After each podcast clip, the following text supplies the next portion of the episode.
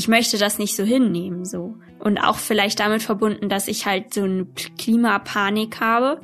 Also, so, ich habe Angst vor meiner Zukunft. Das nicht so hinnehmen, das sagt Sarah. Und hinnehmen will sie nicht, dass Teile ihrer Familie und Teile ihres Freundeskreises den menschengemachten Klimawandel leugnen. Außerdem die Klimakrise verharmlosen oder sogar an Verschwörungserzählungen rund um die Klimapolitik glauben. Und das war halt so ein Aha-Moment beziehungsweise eher so ein Oh nein-Moment, weil ich in dem Moment auch gemerkt habe, so okay, die Person ist da jetzt so tief drin, boah, ich glaube, das ist jetzt echt zu spät. Sarah ist eine junge Frau, die uns heute ihre Geschichte erzählen wird. Wir werden hören, wie der Streit um die Klimakrise enge Beziehungen belastet, aber auch, wie man in manchen Fällen diese Beziehungen retten kann.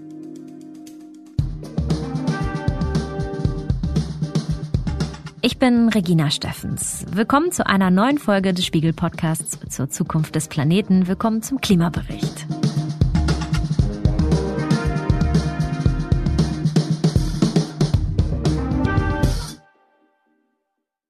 Vielleicht geht es euch genauso. Die Klimakrise ist auch im Privaten ein Thema. Ich rede mit Freunden über Flugscham oder Zugreisen zum Beispiel. Erst letzte Woche war ich auch auf einer Familienfeier, bei der über E-Autos diskutiert wurde. Der Konsens dabei ist aber immer einer.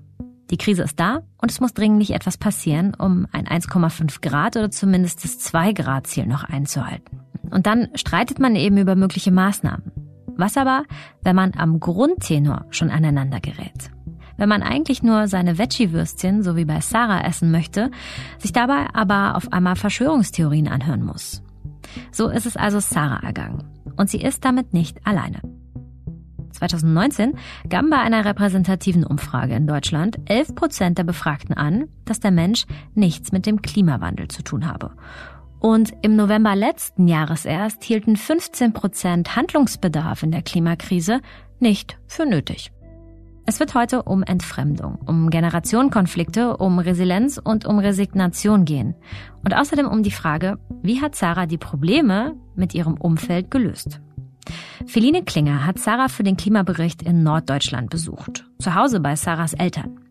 Sarah selbst nennt sich ein Familienmensch. Und weil es um ihre Familie geht, möchte sie auch nur mit ihrem Vornamen hier genannt werden. Sarah ist 24 Jahre alt und studiert Lehramt. Und bis vor gut drei Jahren war alles auch noch ziemlich harmonisch in ihrem Leben, erzählt uns Feline. Angefangen hat alles damit, dass Sada Anfang 2020 auf Facebook einen Post in ihrer Timeline gesehen hat, den eine Verwandte, die in ihrem Alter ist, geteilt hat. So nach dem Motto, wenn die Welt untergeht und wir wegen der Klimakrise sterben, dann ist das alles halb so wild, weil das ist nicht unsere Schuld.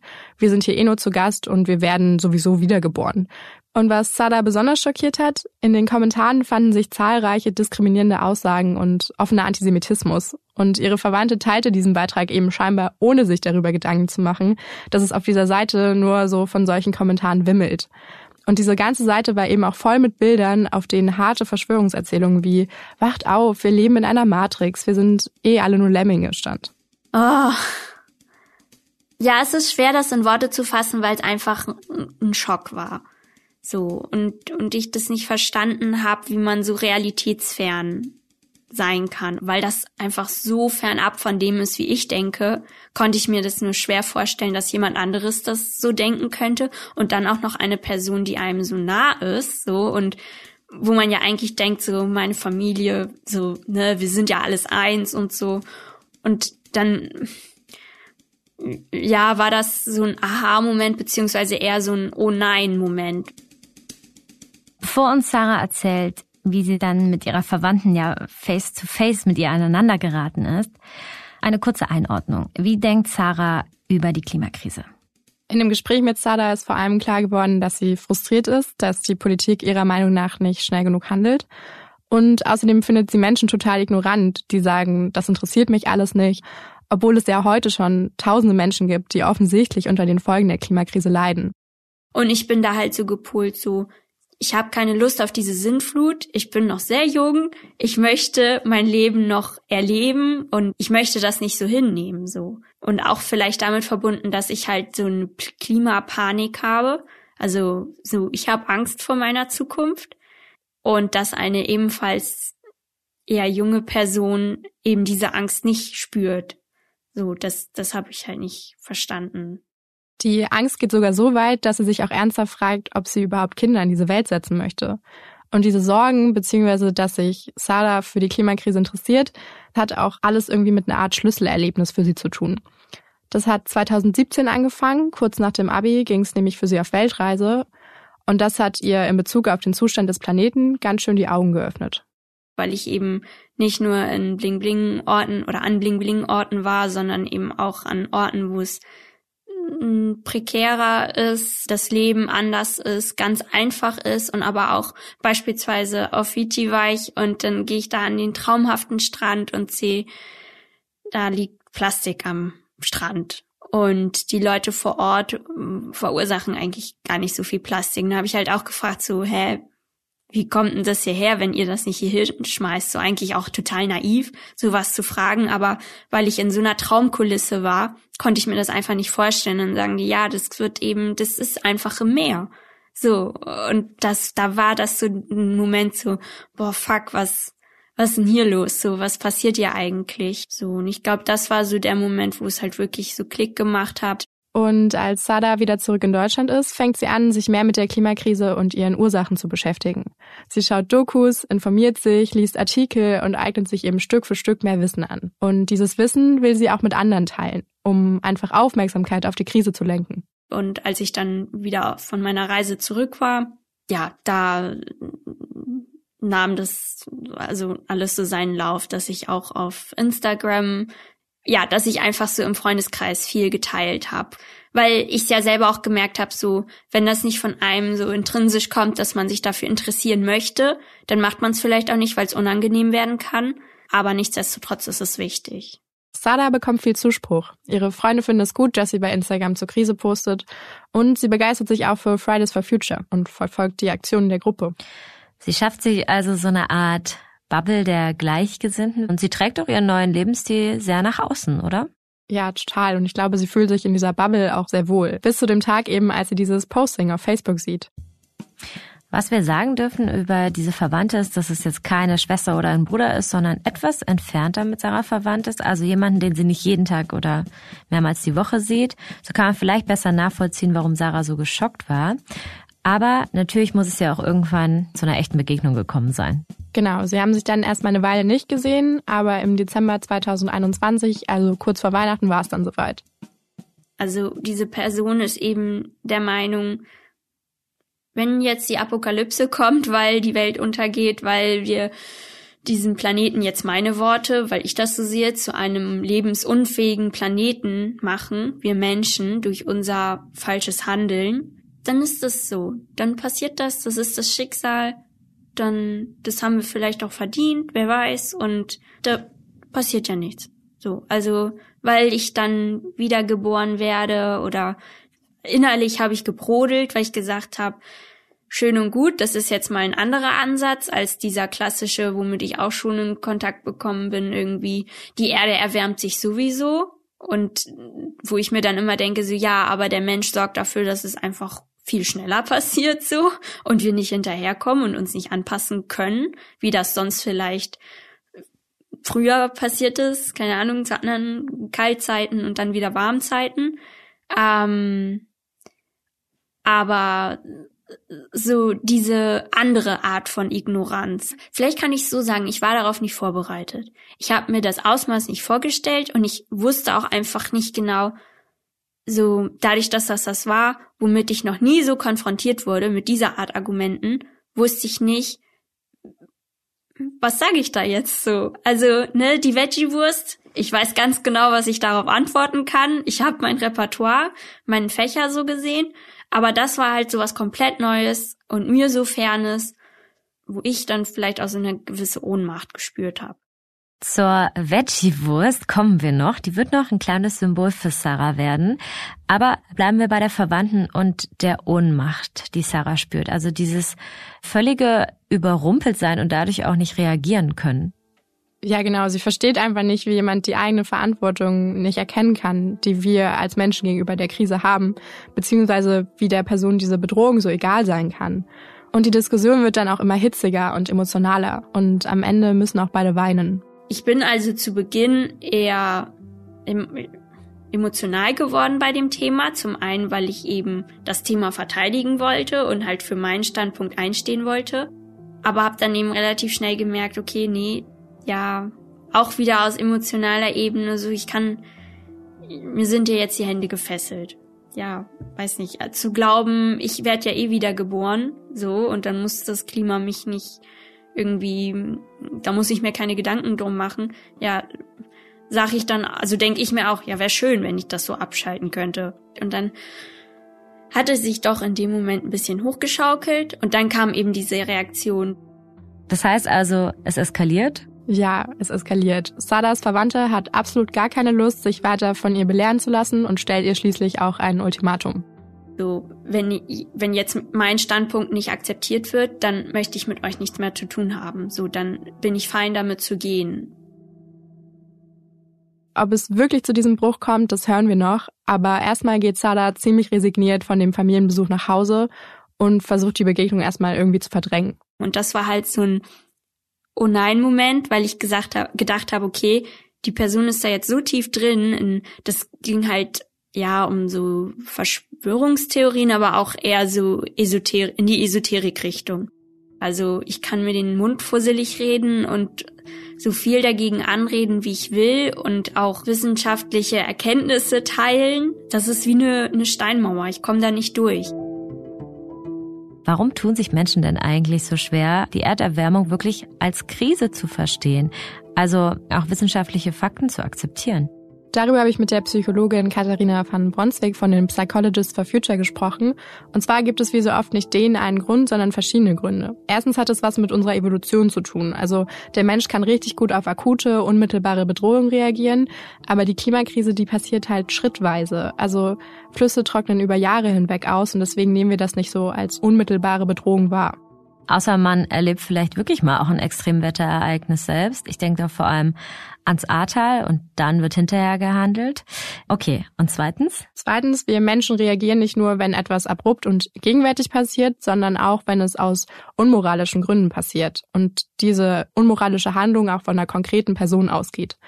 Also der Mensch hat einen moralischen Kompass, der uns zum Handeln bringt, der schlägt aber eben bei der Klimakrise bei vielen noch nicht wirklich an. Zum Beispiel, wenn Putin die Ukraine überfällt, ist das eine akute Bedrohung. Die nehmen wir als unmoralisch wahr und wir haben auch einen Schuldigen, den wir benennen können. Bei der Klimakrise ist das leider nicht so einfach. Mhm. Drittens, der Mensch reagiert auf seine eigene Schuld auf zwei Arten. Also wenn ich mir bewusst mache, okay, ich habe eine Mitverantwortung für den Klimawandel, aber mein Lebensstil ist eher klimaschädlich, dann entsteht eine innere Unruhe in mir. Und diese innere Unruhe, die kann ich nur schwer aushalten. In der Forschung wird es auch als kognitive Dissonanz bezeichnet dann habe ich zwei Möglichkeiten, diese innere Unruhe zu bekämpfen. Entweder ich werde aktiv und ändere mein Verhalten, oder ich relativiere einfach das Problem, weil es ja eh nicht die eine Lösung gibt und da muss ich ja auch nichts an meinem persönlichen Lebensstil ändern. Das ist dann einfach auch deutlich bequemer, als zum Beispiel auf Konsum zu verzichten. Warum bringen Fakten dann auch nichts mehr? Darauf hat die Forschung auch eine Antwort, und zwar nehmen wir Informationen meist nur selektiv wahr. Also im Zweifel sogar nur die, die zu unserem schon bestehenden Weltbild passen. Also Personen, die den menschengemachten Klimawandel eh schon anzweifeln, bewerten Studien, die ihn belegen, unbewusst dann meistens als unwichtig oder sie ignorieren sie sogar. Und Infos, die zu der Anschauung der Person passen, werden als wichtiger eingestuft. So kann es zum Beispiel dazu kommen, dass ein einziger Bericht, der den Klimawandel leugnet oder anzweifelt, für aussagekräftiger und seriöser gehalten wird als 100 Berichte, die ihn bestätigen. Da drängt sich mir vor allem ein Thema auf, bei dem wir die gleichen Erfahrungen gemacht haben in den letzten Jahren. Das ist die Covid-19-Pandemie. Und es ist auch nicht ganz unwichtig, die hier zu nennen, denn die hat auch was mit Sarah und ihrer Verwandten zu tun. Das stimmt, damit erklärt sich Sada nämlich auch das Verhalten ihrer Verwandten. Ja, weil das alles mit der Corona-Pandemie angefangen hat. So mit diesem ganzen Thema, die da oben wollen uns Dinge vorschreiben und wir müssen uns dagegen wehren, etc. Damit hat das halt angefangen. Und ja, vielleicht ist es dann eben auch so, das wird alles so von der Person aus, so eine Sichtweise, auch die da oben wieder verbreiten eben diese Panik bezüglich des Klimas und dass es so schlecht aussieht und all sowas. Also ja, Aber so der Ausgangspunkt war eben Corona. Philine, kann man da eigentlich auch so eine Art Zusammenhang aufmachen? Also gibt es eine wissenschaftliche Erklärung dafür, dass die Pandemie Verschwörungsglaube bei Menschen verstärkt hat und dass sich das auch auf das Verständnis und den Umgang mit der Klimakrise auswirkt? Das klingt vielleicht absurd, aber Verschwörungserzählungen können Menschen tatsächlich helfen. In globalen Krisen wie eben der Pandemie oder der Klimakrise helfen Verschwörungserzählungen Menschen, das Gefühl von Kontrolle zurückzubekommen. Und der Glaube an Verschwörungserzählungen ist eben auch ansteckend.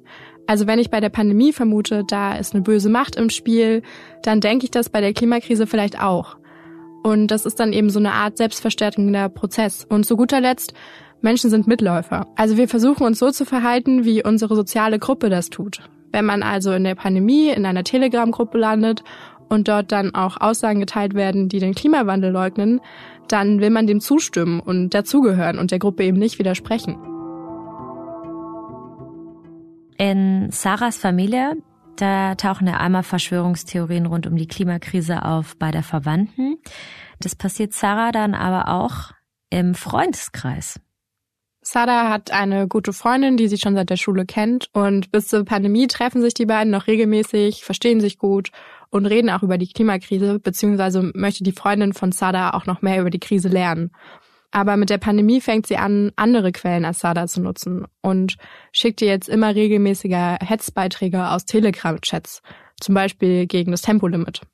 Also immer wenn Sada was postet, kommt die Freundin um die Ecke mit, hey, guck mal, ich habe hier eine ganz andere Info als du gefunden.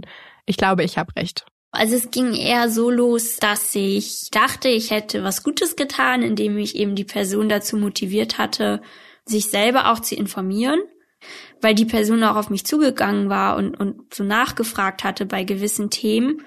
Und das ging dann insofern in die falsche Richtung, als dass die Person sich dann nicht so vertrauenswürdigen Medien auseinandergesetzt hatte. Also ähm, das war dann ein bisschen wie eine Downward Spiral, weil die Person sich da immer weiter reingesteigert hat und es war dann eben auch eher so Headlines lesen, die teils irreführend waren und eigentlich ist dann ja die Aufgabe der Person selbst, des Lesers oder der Leserin, weiterzulesen und eben sich dann wirklich komplett darüber aufzuklären. Und ich glaube, das hat die Person dann einfach eben nicht gemacht, sondern einfach irgendwelche wilden Überschriften aufgegriffen, die dann auch noch so ins Bild gepasst haben, weil es gibt ja doch einen gewissen Algorithmus, äh, gerade wenn man sich im Netz bewegt und ähm, ja, da kam dann irgendwann einfach nur noch so wirres Zeug raus, wo ich mir echt an den Kopf gefasst habe und dann gesagt habe, so merkst du, was du da gerade von dir gibst.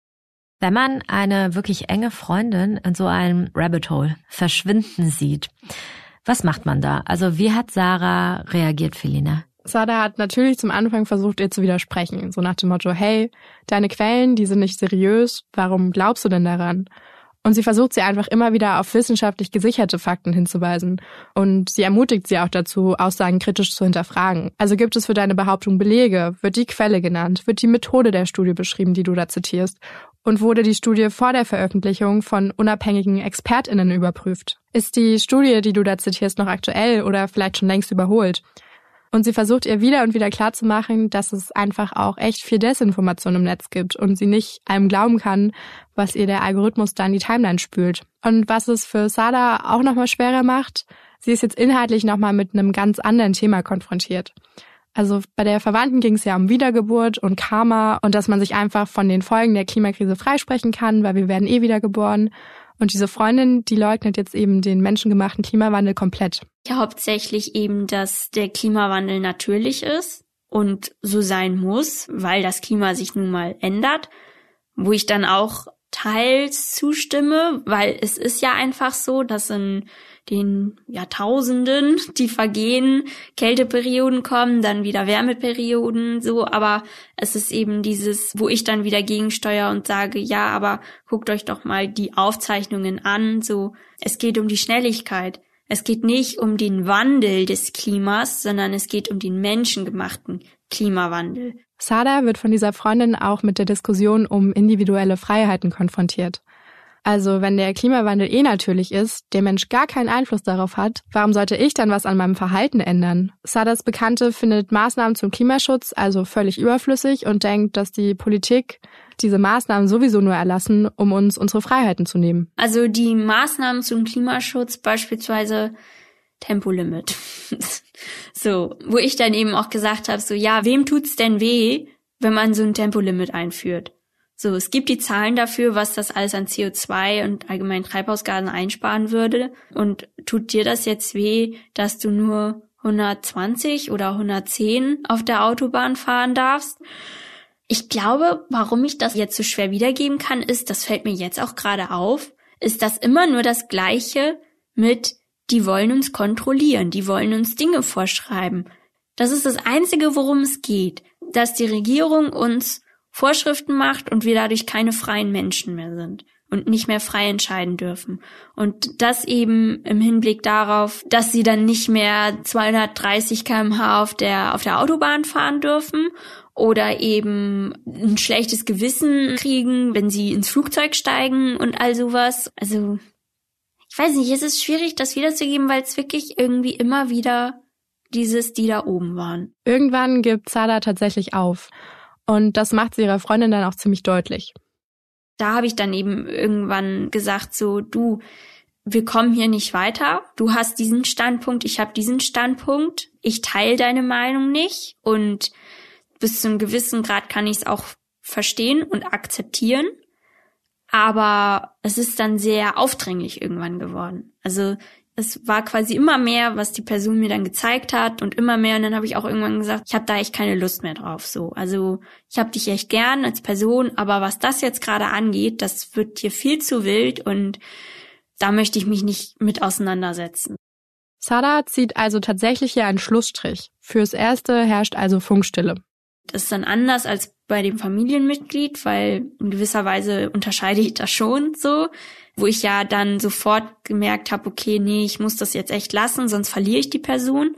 Und bei der Person aus dem Bekanntenkreis war es dann eben so, okay, also da bin ich okay mit zu sagen, wenn ich hier jetzt einen Schlussstrich ziehe und mich dann an das Schöne, was wir erlebt haben, erinnere, dann ist das nicht schlimm.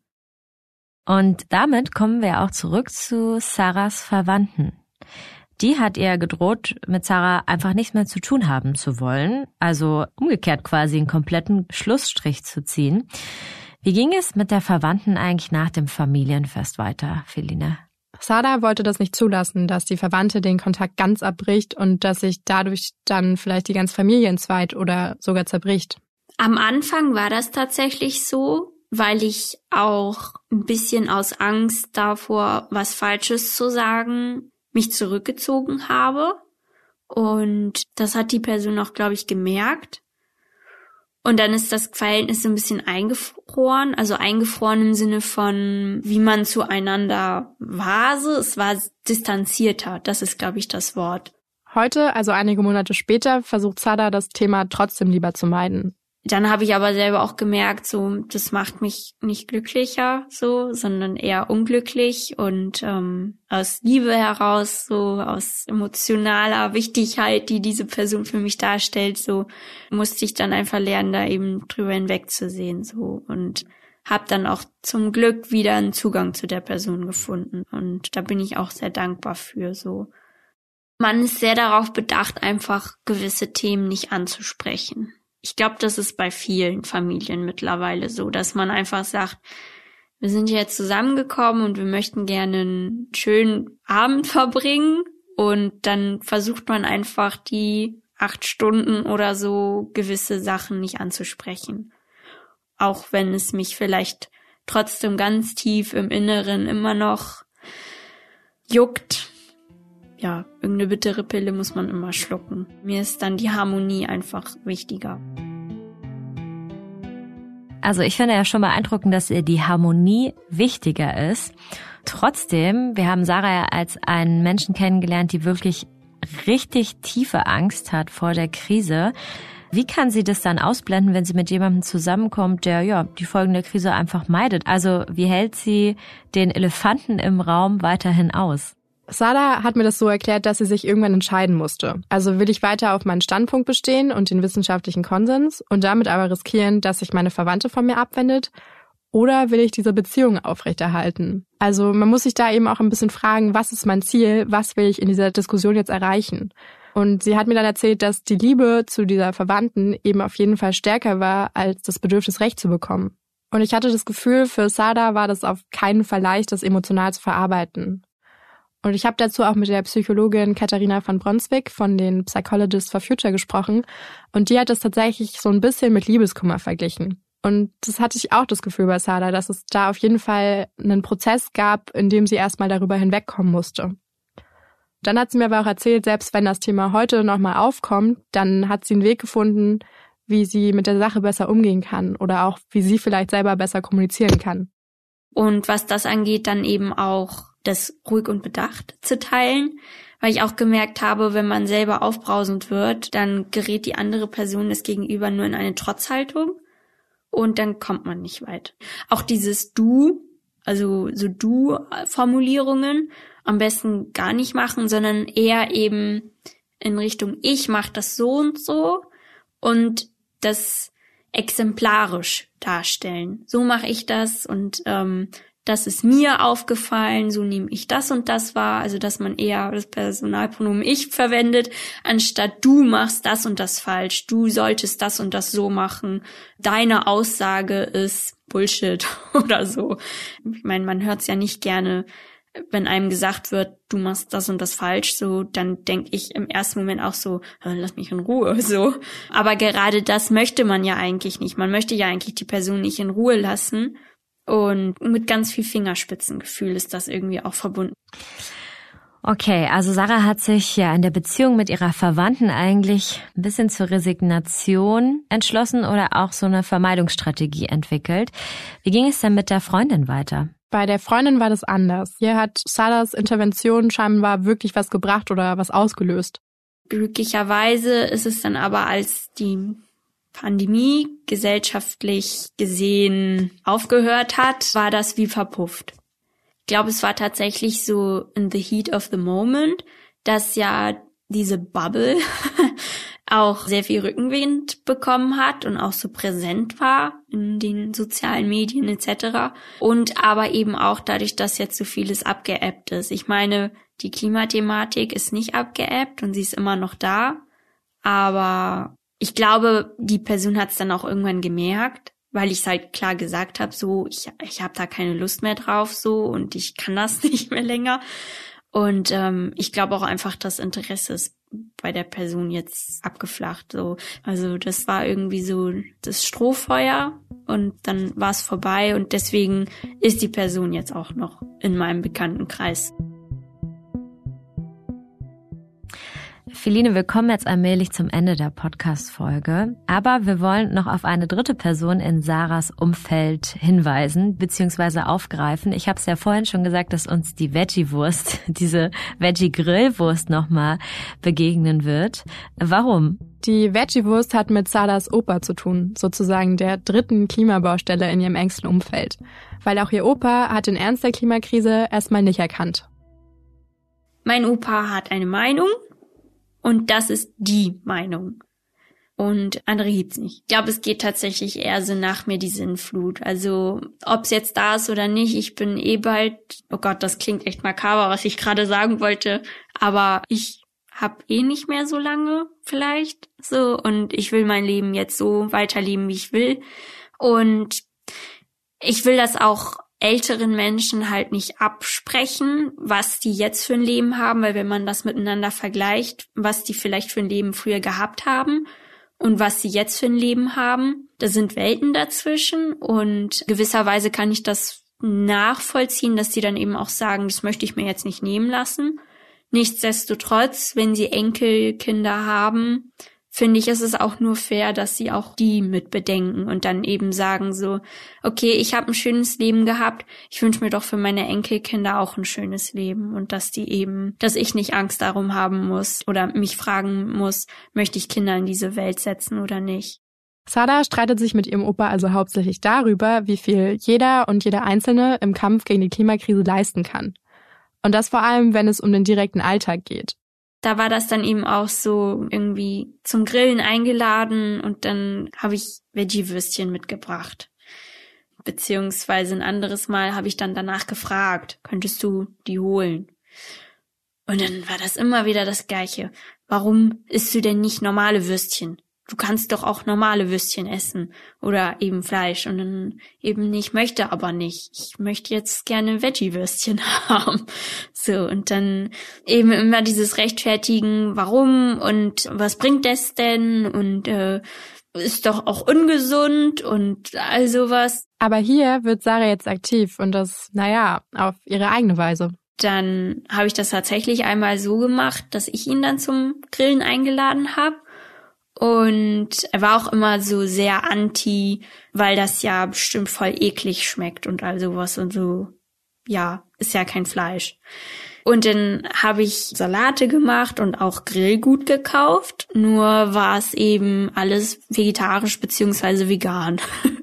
Und dann habe ich nichts von dem Grillgut gegessen, sondern nur von den Salaten und all sowas. Und ich habe mir richtig Mühe gegeben. Also es war so ein, weiß nicht, Fünf-Sterne-Menü. Und meine Eltern haben dann von dem Grillgut gegessen und haben dann auch Opa gefragt, möchtest du auch was davon? Ja, tu mal auf und so. Und dann hat er da das Würstchen gegessen. Und dann hat meine Mama ihn gefragt, wie schmeckt's dir denn? Und ich hatte den beiden, also Mama und Papa, verboten, ihnen das zu sagen, dass das gar kein richtiges, in Anführungsstrichen, Fleisch ist.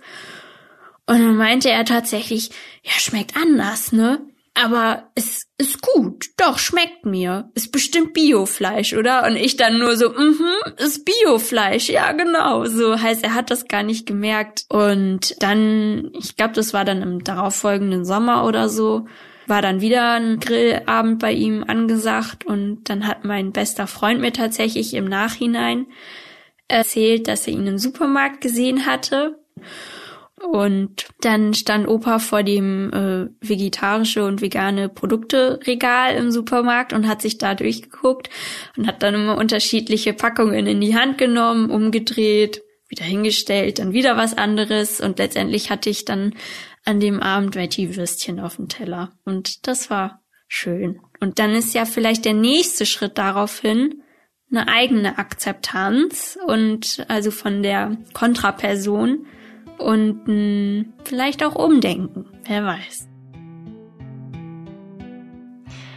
Nach dieser ja ein bisschen harmloseren und ja im Endeffekt auch hoffnungsvollen Geschichte wollen wir vielleicht nochmal auf das Gesamte zurückblicken, Feline. Also wie geht Sarah aus all diesen Konflikten, diesen drei Konflikten im engen Umfeld über die letzten drei Jahre verteilt, ja jetzt hervor? Also wie hat sie das eigentlich verändert?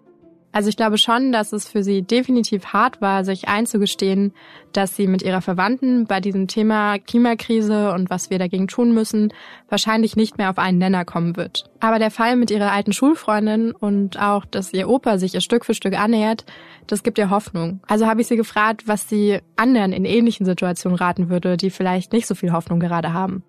Also auch wieder versuchen, nicht irgendwie die Person zu beschuldigen. Also gerade wenn es jetzt irgendwie die Eltern sind oder sowas, da nicht zu radikal rangehen.